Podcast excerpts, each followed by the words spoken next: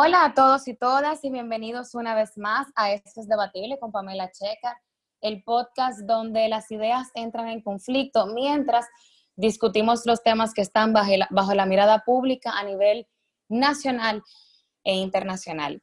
En este tercer episodio vamos a discutir un tema que ha generado muchísimas opiniones encontradas y es justamente el de los debates electorales televisados, que son un espacio donde los aspirantes a cargos de elección popular presentan sus propuestas y discuten qué es lo que ellos harían en el ejercicio de sus funciones en caso de resultar electos. Entonces, como promotora del debate en la República Dominicana desde hace más de siete años, creo fielmente en los beneficios del debate para la democracia y para la construcción de una ciudadanía crítica e informada. Sin embargo, amor no quita conocimiento y reconozco que todo es debatible, incluso el debate mismo.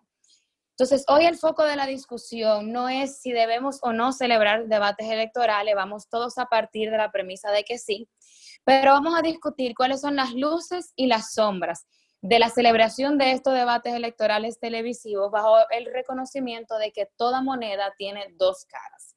Y para ello nos acompañan dos personas a quienes quiero muchísimo. Tenemos a Gregorio Cabrera, consultor y analista político, y Víctor Villanueva, profesor de Derecho y Política Internacional, quienes discutirán eh, ambos sobre el, lado positivo y el lado no tan positivo de los debates electorales.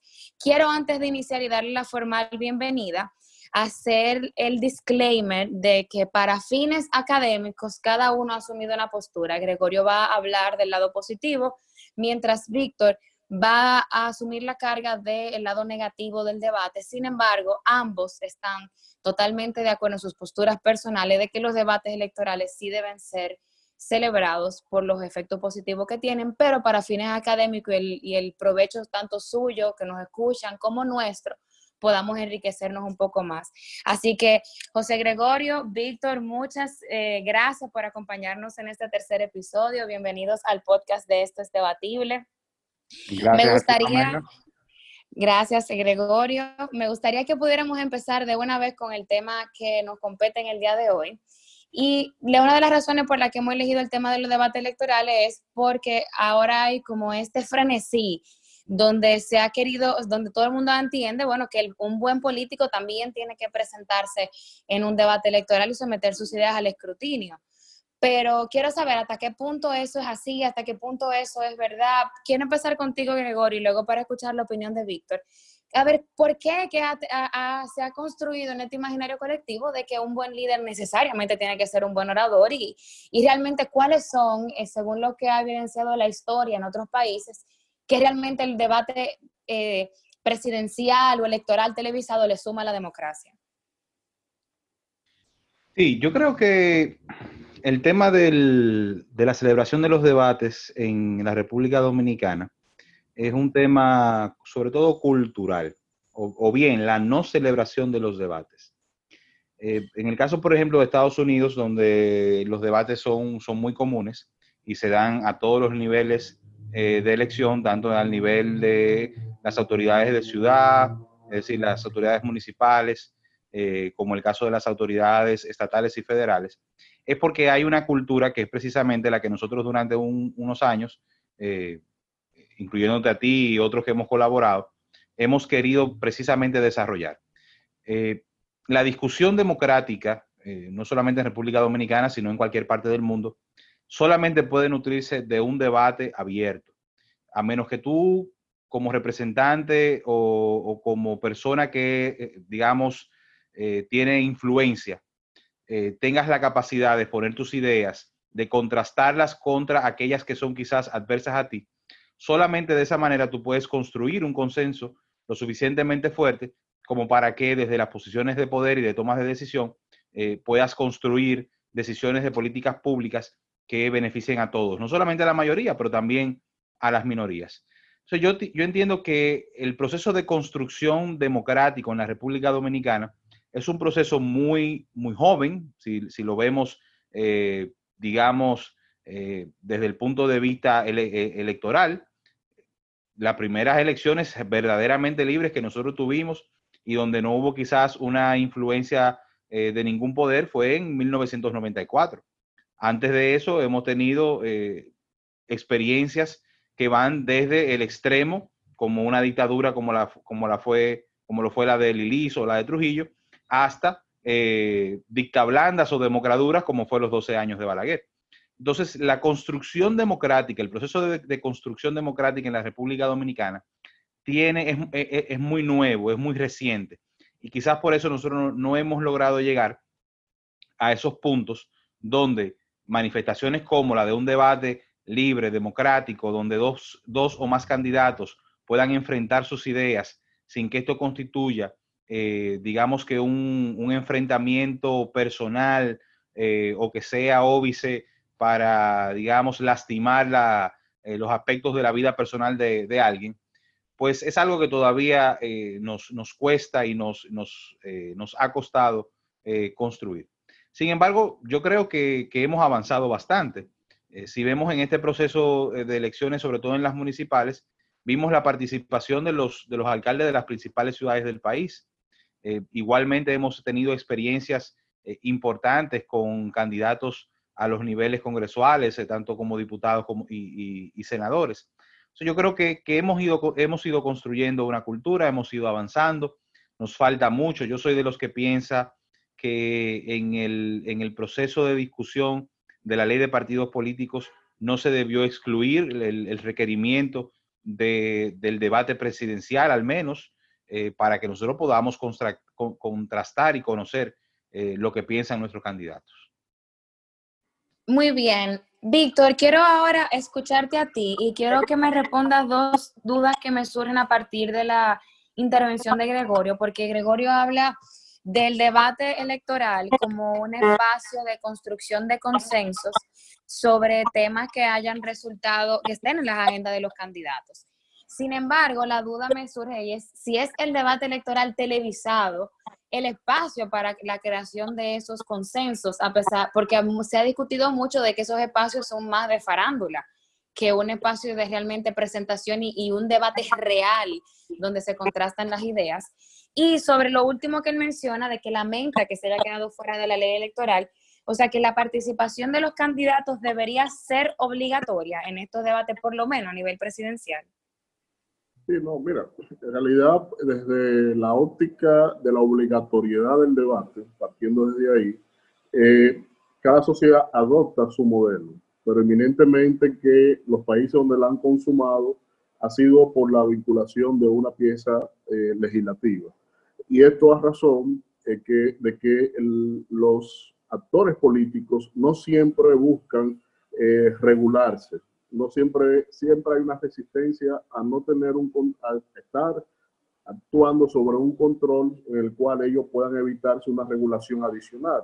Sobre todo porque la, en la concepción política, los partidos políticos son entes que están muy regulados, desde, la concepción propia de la Constitución, como es el caso de la República Dominicana, ser una república.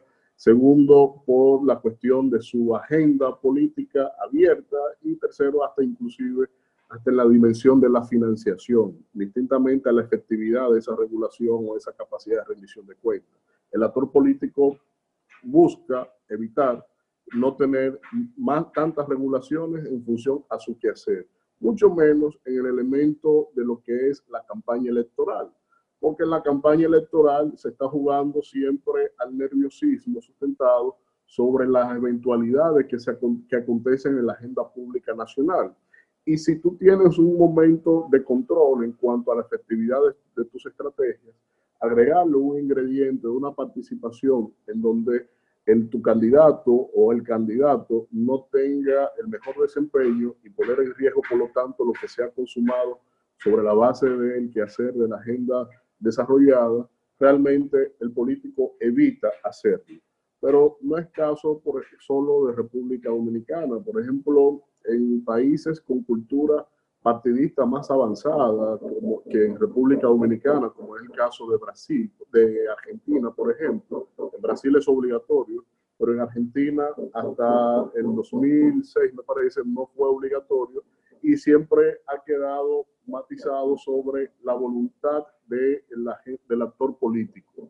Bien famoso es el caso de la silla vacía, presentado por Carlos Menem y Eduardo Angeloso, que en el, que en el 89 eh, Menem nunca dijo que quería ir a participar y eh, hasta último momento ya declinó participar en ese debate con Angeloso, cosa contraria a que cuando, por ejemplo, cuando enfrentó a Néstor Kirchner a inicio del 2000, de la década del 2000, eh, Menem sí quiso y emplazó a Néstor Kirchner a un, a un debate público y obviamente no se dio porque ya para el balotaje eh, Néstor eh, eh, Menem se retiró de la contienda electoral. Entonces, el elemento regulación es siempre la parte a voluntad del, del, actor político no siempre va a salir. De hecho, lo que anuncia José Gregorio.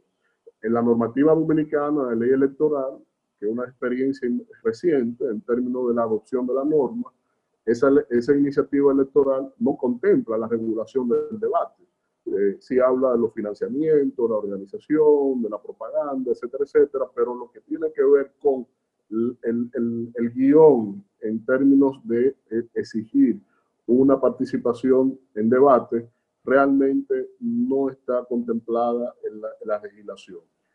Aquí hay otro elemento, para no extenderme mucho sobre este particular, y es el elemento del control público. El control público es eh, a, a, planteamiento propio inclusive de Insulsa y Bursa, donde ellos plantean que el control público en, en, cuanto a lo que es el debate es precisamente un elemento importante de rendición de cuentas. Pero en la óptica del, del político, eh, este accountability social no realmente no lo, no lo, no lo, no lo, no lo dimensionan eh, en su quehacer por precisamente por no verse como actores sobre regulados en su quehacer y en sus estrategias. Muy bien. Ahora, miren, una de las cosas que a mí me llama la atención del debate, y el que, lo que nos escucha saben que yo soy amante del debate, es el hecho de que el debate televisivo, y es bueno ponerle ese apellido, porque no es el debate como simplemente el intercambio de ideas donde hay un proceso de, bueno, eh, presentan algo y refuto, sino es un debate eh, electoral televisado donde hay un componente mediático eh, y farandulero incluso que tiene un peso sumamente importante. Entonces, a mí me llama mucho la atención esta como equivalencia que han querido construir en la ciudadanía de que el buen líder, el buen candidato, el buen dirigente tiene que al mismo tiempo ser un buen debatiente. O sea, tiene que ser un buen orador cuando necesariamente eso no es así. O sea, un buen presidente puede poder dirigir los destinos de la nación sin que eso implique que sepa someter sus ideas al escrutinio.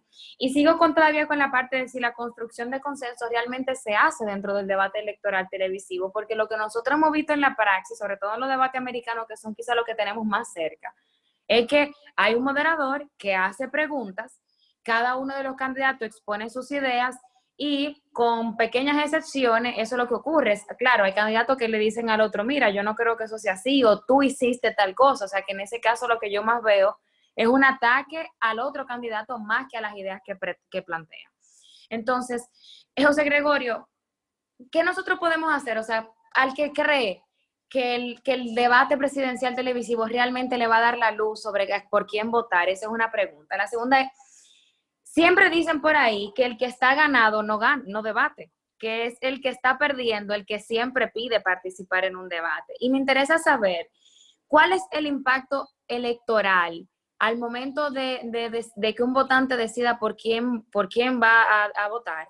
Eh, ¿Qué influencia realmente tiene el debate electoral? Si yo participo en un debate como candidata, tengo mayores posibilidades de conseguir más votos o tengo mayores posibilidades de perderlo o el votante informado realmente no se deja influir por eso y ya tiene su mente hecha. Eh, en esa parte, oriéntame, Gregorio. Mira, eh, como tú bien señalas, eh, debemos delimitar lo que es el debate puro y simple de las ideas políticas o de las ideas que enarbola un candidato de lo que es un debate electoral, es decir, un debate simplemente televisado, un debate radial, o un debate público, en el cual eh, uno o más candidatos contrastan eh, sus planteamientos. En este último caso, evidentemente que es un recurso más, es una, es una técnica más de las muchas que, que existen dentro del arsenal de herramientas de comunicación política, eh, por decirlo así. Lo que sí te permite e, este tipo, de, este tipo de, debates es tu poder contrastar y hacer lo que, eh, sobre todo en Estados Unidos, se hace como un fact check. O sea, no es lo mismo cuando tú, con el escenario solo, puedes decir que has salvado la vida de 100 personas, a cuando tú tienes una persona de frente, un contrincante, que te puede rebatir esa afirmación o que te puede, digamos, cuestionar el planteamiento que haces, ya sea basado en hechos o ya sea basado en, eh, digamos, que actuaciones anteriores a las que tú has tenido. Entonces, es una especie, digamos, de arena romana en la cual los candidatos se esfuerzan primero por plantear sus ideas, plantear, digamos, su, la viabilidad de, que ellos sean los que resulten favorecidos con, con el voto popular y por otra parte tienen al mismo tiempo que defenderse de los ataques o de las, digamos, de las eh, contrastaciones de ideas o de hechos a la cual los sometan los demás, eh, los demás candidatos. En ese sentido, yo te diría que es un ejercicio interesante, porque es un ejercicio que obliga al aspirante o al representante a mantenerse lo más honesto posible. En el momento en el que tú te ves enfrentado a a la realidad de que tus planteamientos quizás no son viables por X o por Y razón, o que lo que tú estás diciendo que, fue, digamos, el, el, cornerstone, la piedra angular de tu gestión, quizás no es tan cierto, entonces eso hace que quienes aspiran a representar a, una nación o a un estado o, o, a lo que sea que aspiren, pues se vean obligados a ser lo más honestos posible en su planteamiento.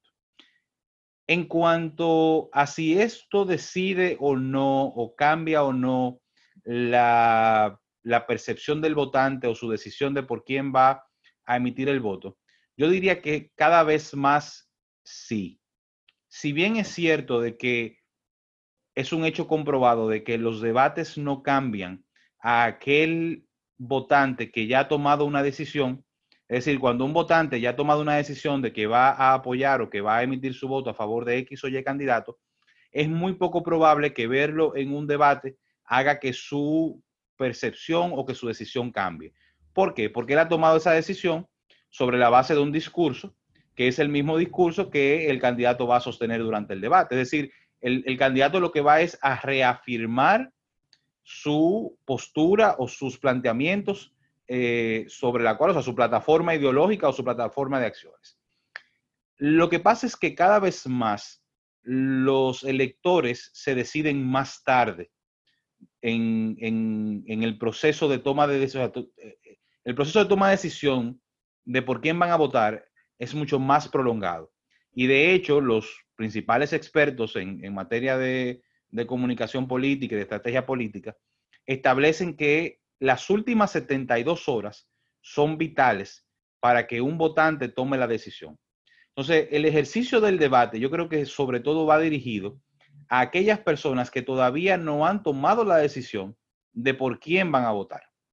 Y en ese, en ese aspecto yo creo que sí, los debates tienen un, un poder de influir en aquellos que se encuentran en esa situación porque evidentemente una persona que quizás no conoce el planteamiento de otros candidatos o que por la razón, digamos, económica sobre todo, donde un candidato tiene más capacidad de pagar publicidad que otro, pues el debate es, digamos, una, una tabla rasa, es un, es un ambiente eh, eh, equitativo e igual en ese, en ese aspecto y te permite tú llevar el mensaje eh, a personas que quizás no te han escuchado. Entonces, en ese pocket, en ese bolsillo de votantes indecisos que cada vez más crece y que cada vez más toma su decisión más tarde, yo creo que sí eh, los, debates tienen un peso específico, sí tienen un efecto, eh, sí, y, de hecho pueden derribar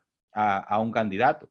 Eh, Víctor utilizaba el ejemplo de la silla vacía en el caso de las elecciones de Argentina pero voy más lejos. El primer debate televisado del que tenemos eh, récord, que fue el debate Nixon versus Kennedy, terminó de sepultar a, Nixon, porque eh, se veía viejo, cansado, eh, no, no, pudo, digamos, hacer el deliver, eh, no, fue, no fue bueno, su performance en el, en el proceso del debate fue muy cuestionado.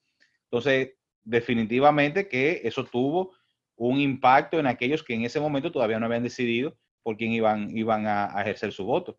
Y se cerró, selló la, el triunfo de, de, John F. Kennedy. Entonces yo, yo, creo que sí, yo creo que subestimar los debates y decir que eso no tiene ningún sentido, eh, que eso es un show mediático, yo creo que es ignorar una realidad eh, que cada vez más afecta a nuestros, a nuestros políticos. Gregorio, una pregunta. Tú mismo dices que el debate va más orientado para nosotros influenciar la mente del votante que está indeciso. Entonces, mi pregunta es, si yo... En caso de los, debates, de los debates electorales. Ajá, exacto, exacto. Eh, si yo soy una candidata a un puesto de elección popular que en las encuestas llevo eh, el liderazgo, ¿qué motivación tendría yo de participar en un debate si ya yo tengo mi victoria prácticamente asegurada y el riesgo quizás de perder eh, algún tipo de afiliación pudiera ser mayor que el que pudiera yo ganar. O sea, ¿cuál motivación tendría un candidato que está en el liderazgo de las encuestas? No, totalmente. Y por eso es que, como tú señalabas anteriormente, la, conocida frase de que quien está ganando no, no debate. Eh, y por eso insisto en que, y una, es una opinión muy personal, por eso insisto en que el tema de los debates debe ser un requerimiento, por lo menos al nivel presidencial. Porque, vamos, o sea, analicemos el, escenario, por ejemplo, electoral eh, dominicano en este momento. Nosotros posiblemente podríamos elegir a un candidato sin muchas ideas, sin mucha capacidad, solamente porque tenga el acceso a los, a los recursos económicos para hacer una muy buena campaña. Es decir, si nosotros no obligamos a que los candidatos hagan una rendición de cuentas mínima sobre lo que piensan, sobre sus, sobre sus propuestas, sobre lo que van a hacer, sobre cuál plataforma ideológica están subidos o montados, como tú quieras ponerlo, entonces pudiéramos elegir a, cualquier persona, sin que, sin que necesariamente sea la más idónea, independientemente de tu planteamiento de que eh, una persona para ser un buen presidente no necesariamente tiene que ser un buen orador. Yo entiendo, entiendo que sí, o sea, tú pudieras no ser un buen orador, pero para tú dirigir los destinos de una nación, mínimamente tú tienes que tener la capacidad de expresar ideas claras. Tú, tienes que tener la tú tienes que tener la capacidad mínima de ser quien represente al Estado frente a otros estados. ¿Entiendes? O sea, no podemos tampoco, eh, digamos que, eh, aupar este, esta nueva política donde, donde todo es todo y nada es nada y cualquiera que tenga lo suficiente dinero para repartir lo que sea que se haya que repartir o para que eh, a través de una buena campaña publicitaria con fotos bonitas y con videos chulos, eh, una persona pueda llegar a dirigir los destinos de una nación sin tener la capacidad para hacerlo. Claro, claro. Víctor, Mira, hay algunos puntos que también discute Gregorio que me gustaría que pudiéramos responder, además de conocer más a fondo algunos de los aspectos negativos del debate. Y es que él menciona que en el debate, como uno está expuesto a otros candidatos que te refuten ahí mismo, uno tiene que mantenerse lo más honesto posible. Y al, y al mismo tiempo también habla de que, bueno, el debate es una, un escenario donde, una plataforma donde podemos conocer cuáles son las posturas ideológicas que tienen estos candidatos. Y ahí justamente yo quiero, yo quiero como que, que podamos abrir una pequeña discusión, porque en la percepción que tengo, es que son, eh, eh, lo de mantenerse lo más honesto posible no es lo que realmente ocurre. Por el contrario, siento que muchos candidatos renuncian a sus posturas personales y, e ideológicas sobre diferentes temas para entonces concurrir en el debate público eh, con una opinión que sea más acorde a lo que espera escuchar el votante. Entonces, ahí se da un tema incluso como de incoherencias, eh, muchas decepciones con candidatos que han venido defendiendo toda la vida pues, ciertas posturas, quizás más progresistas, más o menos liberales o conservadoras. Entonces llegan al momento de tener que participar en un debate o someter sus ideas al escrutinio en otros escenarios y, y esas posturas que en un principio, años atrás, eran mucho más eh, férreas, suceden que o terminan matizándose, neutralizándose. Entonces, eh, es cierto, Víctor, que el debate nos, nos mantiene en un escenario más honesto, o sea, realmente nos permite conocer más a los candidatos o es un escenario adicional para que ellos puedan hacer campaña con aquellos que el público quiere eh, escuchar.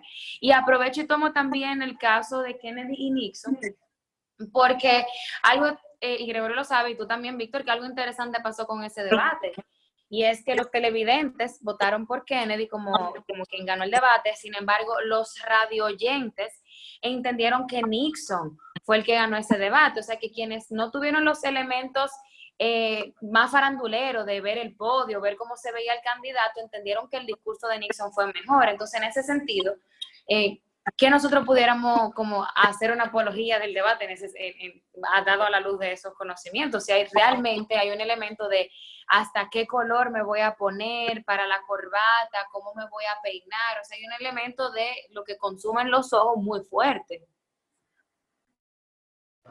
Sí, realmente es así. El debate tú sustentas eh, una imagen no tan solo de, del lenguaje verbal, sino también del lenguaje no verbal.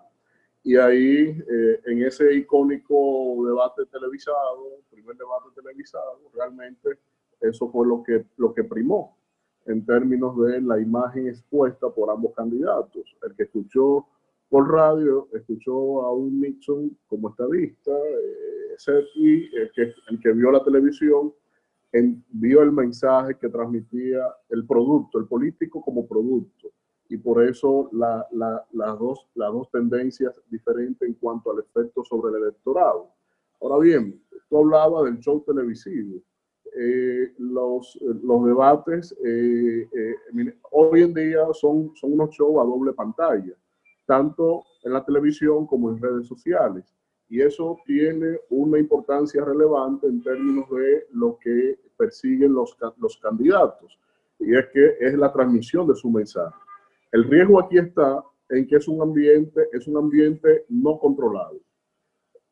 Estoy diciendo controlado, no regulado, sino porque es un ambiente regulado por las normas del debate preexistente, pero no hay control de del desarrollo del ambiente en donde se genera el debate. Por eso también los candidatos eluden a la responsabilidad de participar en debates, porque no controlan las preguntas. Eh, tú puedes prepararte para temas muy generales o algunos muy específicos, pero no para la, la capciosidad de todo lo que pueda acontecer en medio de ese escenario y eso puede poner en riesgo eh, el factor eh, sorpresa, la, la, capacidad de improvisación y sobre todo puedes decir entre lo que se está difundiendo en términos mercadológicos con lo que se acaba de imponer en términos del el enunciado que emita el candidato ahí como tal. Ahora, esto inclusive se, se, se ha medido en términos eh, de estudios como tal. Hay un estudio de eh, una institución estadounidense, McKinney Warner, del 2013, que ellos evaluaron cuatro elecciones eh, anteriores a nivel presidencial y el estudio arrojó que el 14% del de, eh, electorado que, que presenció por cualquiera de las vías de comunicación el debate cambiaron su posicionamiento en términos de la, de la decisión que querían votar. De esto, el, 3.6 eran, 3.5 eh, eran de indecisos y solo un 3.3% de los que ya tenían el voto decidido, que tras ver el debate cambiaron de opinión en cuanto a la opción electoral de su preferencia.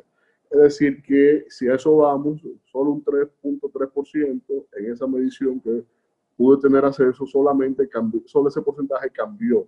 Entonces, eh, ahí el impacto en términos de, de lo que tiene que perder un candidato se cae, porque eh, el, el, que esté arriba eh, tiene que ver muy bien cuál es la, la, capa social en la cual está sustentada a nivel poblacional su propuesta electoral.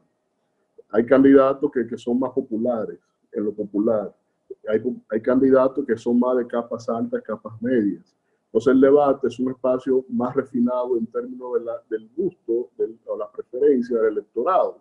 Entonces, el candidato que tenga una composición social en su voto duro, más de clase media, clase alta, indistintamente a la posición en la que esté, tiene que precisar el debate como una herramienta para difundir sus ideas. Eh, pero obviamente que, insisto y vuelvo otra vez, aquí es la razón del para qué. Entonces, para apelar a ese punto 3% que puede cambiar. Entonces, en, materia electoral todo punto es válido. Eh, el arte ahí corresponde al político de no perder eh, los argumentos que le han dado el sustento, en este caso, si está en primer lugar, o si lo mantiene de manera competitiva, y cómo a la vez poder configurar su mensaje para atraer ese electorado que, eh, que viene eh, a modo de indeciso o que ya tenía un voto definido como tal. Y sobre la parte de, de lo de, la, de, mantenernos honestos, el debate realmente, Víctor, es un espacio donde yo voy a conocer al candidato o es un espacio donde yo voy a conocer lo que tú decías ahorita, el, el, candidato como un producto político, porque el candidato va a moldear su discurso a lo que yo como electora quisiera escuchar y lo hemos visto, incluso aquí en la República Dominicana, hemos visto muchísimos candidatos cambiar y moderar su postura. Entonces, realmente el escenario para yo conocer por quién voy a votar es el debate. No, porque eh, si vamos al caso de, país, de un país como República Dominicana, nuestro país no es un país de ideología. Eh, aquí las ideologías obviamente han pasado por, mucha, por, por mucho fuego, mucha sangre. Entonces, en términos de formación, el currículo de formación académica, de formación política, está muy ajena de lo que es la, lo que es la ideología. Es una sociedad partidarizada, pero no ideológica. Porque aquí poco importa que usted sea de izquierda, poco importa que usted sea de derecha. Aquí es en función a las coyunturas, a función a la construcción de mayoría, en atención a la representación social, no por el factor ideológico. Entonces, sobre esa base, desde mi óptica, ahí tenemos la, la, la primera limitante a, a, esa honestidad o a ese cambio de postura. Si tú lo ves, la postura la cambia, pero es, es en función al discurrir del debate. O sea, un, un, candidato posiblemente pueda ser cristiano, pueda ser católico, pueda ser protestante, en fin, y pues, define eh, que eh, eh, está a favor o no sobre una tendencia de debate en la coyuntura en la cual se está presentando. Pero eh, para construir mayoría en ese afán, lo que entonces busca es minimizar su planteamiento, buscar un argumento intermedio, pero sumar los sectores que están promoviendo alguna que otra tendencia que pueda circunscribirse en un elemento eh, ideológico. Pero poco, por ejemplo, países como España sí tienen una, una, una tendencia más de más ideología, con respecto a lo que es derecha, izquierda y, extremismo, inclusive eh, eh, en términos de derecha extrema o de izquierda extrema, o inclusive hasta independentistas. Entonces, ahí sí hay una, una acepción ideológica que incide sobre la construcción del mensaje electoral. Y la gente vota por eso. Lo mismo pasa en Chile. En Chile tú puedes tener, eh, y ha pasado, la alternabilidad entre derecha e izquierda es, precisamente una resultante de un electorado que va buscando un administrador de un plan de, de, de desarrollo nación que tienen definido desde hace mucho tiempo, simplemente que cuando vienen de la derecha asumen más la, concepción del sector privado, la concepción del mercado, la, la, concepción de lo macro, y cuando se sustenta sobre la base de la izquierda, el electorado lo que está buscando es humanizar más estas medidas. Entonces, sobre esta base, la ideología en cuanto a lo que es República Dominicana tiene muy poca incidencia desde mi punto de vista. Pesa más el factor sindical, el factor de cohesión social y el factor de la partidarización que tenemos, que una postura genuina de un candidato ante un tema específico, porque ellos van cambiando en atención, insisto, a la necesidad de esas mayorías que van construyendo a lo largo de su proceso electoral. Totalmente de acuerdo contigo, Víctor, sobre todo con eso de que no tenemos, eh, este es un país que no es de un país de ideologías. Nosotros realmente tenemos partidos políticos eh, y las personas se afilian a ellos por X o Y razón. Sin embargo, y aquí tengo mi, mi siguiente pregunta para Gregorio, eh, nosotros no tenemos ideología, eso es cierto. Y en, en, en, esa misma tesitura, la mayoría de los candidatos están de acuerdo en las mismas cosas, eh, en las visiones que, van, que tienen sobre el país. Lo que evidentemente cambia en sí es el modo de ejecución que algunos tienen previsto por encima de otros. En ese sentido, Gregorio, ¿qué tan enriquecedor resulta un debate en un país donde todos somos de la misma corriente? Porque aquí eh, hablar, un candidato progresista está a mil años luz de, poder participar abiertamente en un foro público. Entonces, si básicamente los candidatos comparten ideológicamente eh, posturas similares, ¿qué tan enriquecedor realmente suma el debate? Sobre todo porque lo que más entonces se discutiría es la forma en que ellos aplicarían sus, sus visiones de futuro, eh, un plan de acción, que tampoco el candidato tiene ninguna obligación de ninguna naturaleza de que en su gestión de gobierno ejecute lo que él dijo ni en su promesa de campaña ni en el debate electoral. Mire, yo no estoy quizás tan de acuerdo eh, en decir de manera absoluta de que no existe ningún tipo de ideologías en el país.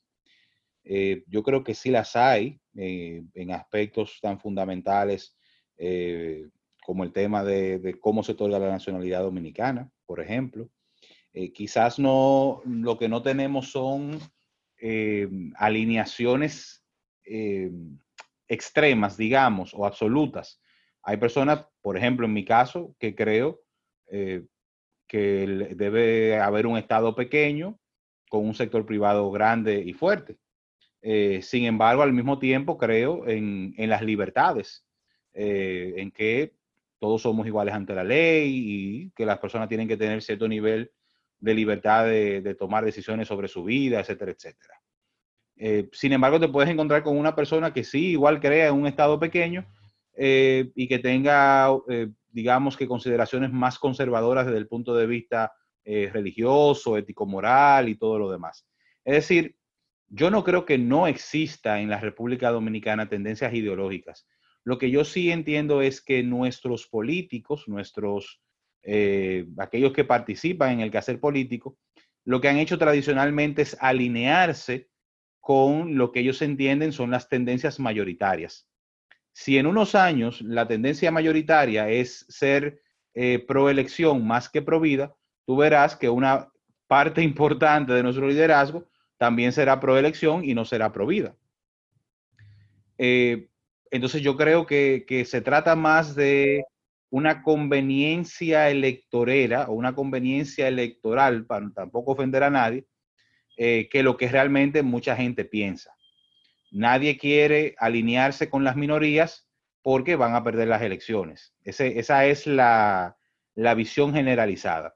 Hay otros candidatos con los que he tenido la oportunidad de trabajar y de conversar que toman posición y me dicen, sí, yo tomo esa posición porque yo creo en eso, porque es mi manera eh, de pensar, porque es lo, es lo, que yo entiendo que representa mejor los valores a los que, con los cuales eh, yo fui educado. Sin embargo. Y una pregunta ahí mismo, Gregorio, como, y perdóname que te interrumpa, como asesor político, ¿alguna vez te ha tocado, no hay que, no hay que hablar de nombres, estar, trabajar con algún candidato cuya postura personal difiera de su postura pública sobre algún tema? La verdad es que no, hasta, hasta este momento no sobre todo porque yo sé elegir muy bien con quién yo trabajo. yo no, he decidido, yo creo que llega un momento en la vida donde, donde uno debe trabajar con aquellas personas eh, que, uno, que uno se identifica y con aquellas personas con las que uno siente, digamos, cierta, eh, cierta alineación.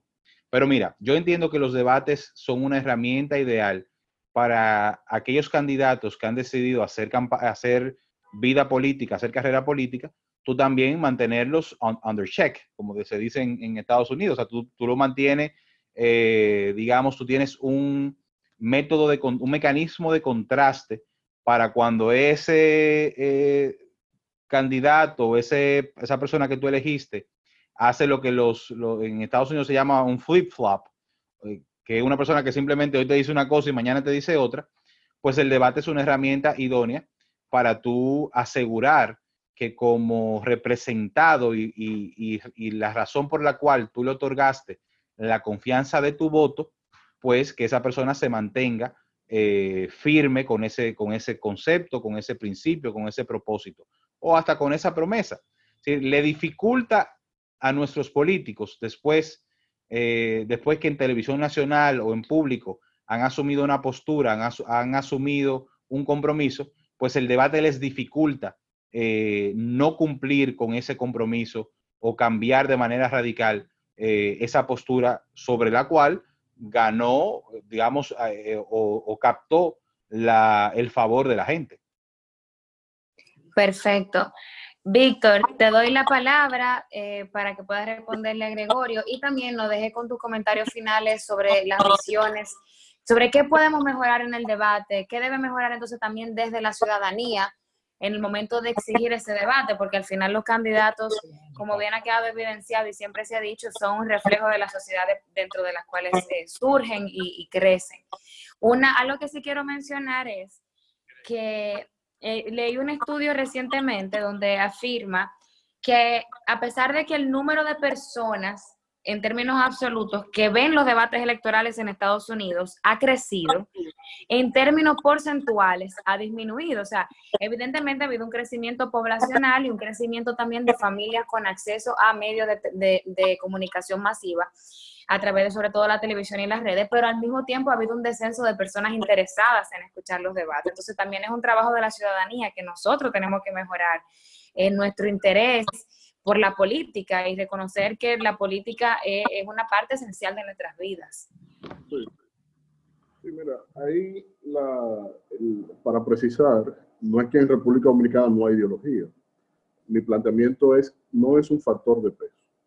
O sea, aquí ser de izquierda, ser de derecha, te puedes inscribir en una tendencia específica, pero no configura tu proceso electoral en ninguna vertiente la, la, las campañas, y creo que al final José Gregorio me da la razón, las campañas, tú la, se va, se, tú la estructura, tu mensaje de campaña, tú la estructura con la conformación de mayorías, que es nada más y nada menos que la suma de sectores que van apoyándote en lo colectivo. Eh, pero el factor ideológico no es una, una causal determinante, como sí pasa en, en, en, otras, en otros escenarios. Eh, el, hecho de nacionalidad eh, ya ahí es, es, una variable que tiene que ver con el modelo de sociedad. Y el modelo de sociedad, en cuanto a lo que es, por ejemplo, República Dominicana, para mí, si me preguntan, es una sociedad eminentemente conservadora, que es resistente a las tendencias eh, generales de cómo va su, la, la, relativización de lo que es una familia jurídica romano-germánica, que es un derecho positivado y eh, la, la, la, cosmovisión anglosajona del derecho de legislar para minorías, ya eso va en otra dimensión. Pero en el caso de la República Dominicana, el peso de la ideología realmente no define una candidatura desde mi punto, desde mi óptica, y eh, obviamente que eso está lejos de sustentar que no existe ideología. La, ideología está. Si tú me preguntas ahora, hay ideología, hay candidatos ahora mismo de, eh, progresistas, eh, hay candidatos eh, de centro, pero no, no así ese es el peso identitario de la categorización de su, de su candidatura. en el caso que tú señalas, en términos de la, la, la, segunda parte de tu pregunta, Pamela, perdóname que... No, eso de, de, de que, que nosotros también debemos hacer desde la ciudadanía para mejorar la calidad de la política, no solamente con el tema del debate, a la luz de que hay muchas personas que ni siquiera en los debates están interesados, que es un escenario es relativamente moderno y se, entiende que es mucho más refinado o por lo menos un espacio más intelectual para los candidatos. La, la, la sociedad, mira, donde existe debate, sea por norma o no, surge de la sociedad civil. Eh, la, la, necesidad generalmente surge de la sociedad civil, la iniciativa surge en la sociedad civil, de las academias, de los grupos de medios de comunicación, de los grupos empresariales, eh, sectores eh, eh, religiosos. O sea, es la sociedad misma que se empodera y exige a que, a que su a lo que aspiran a representarlos tengan un ejercicio de, de, debate per se como tal. Desde la óptica del ejercicio que estamos haciendo el día de hoy, obviamente que eso no es suficiente nosotros tenemos que eh, configurar otras, variables. Los candidatos tienen otras opciones para poder ejercer el elemento del debate eh, eh, o la que es el compromiso central de toda campaña, que es la transmisión del mensaje electoral.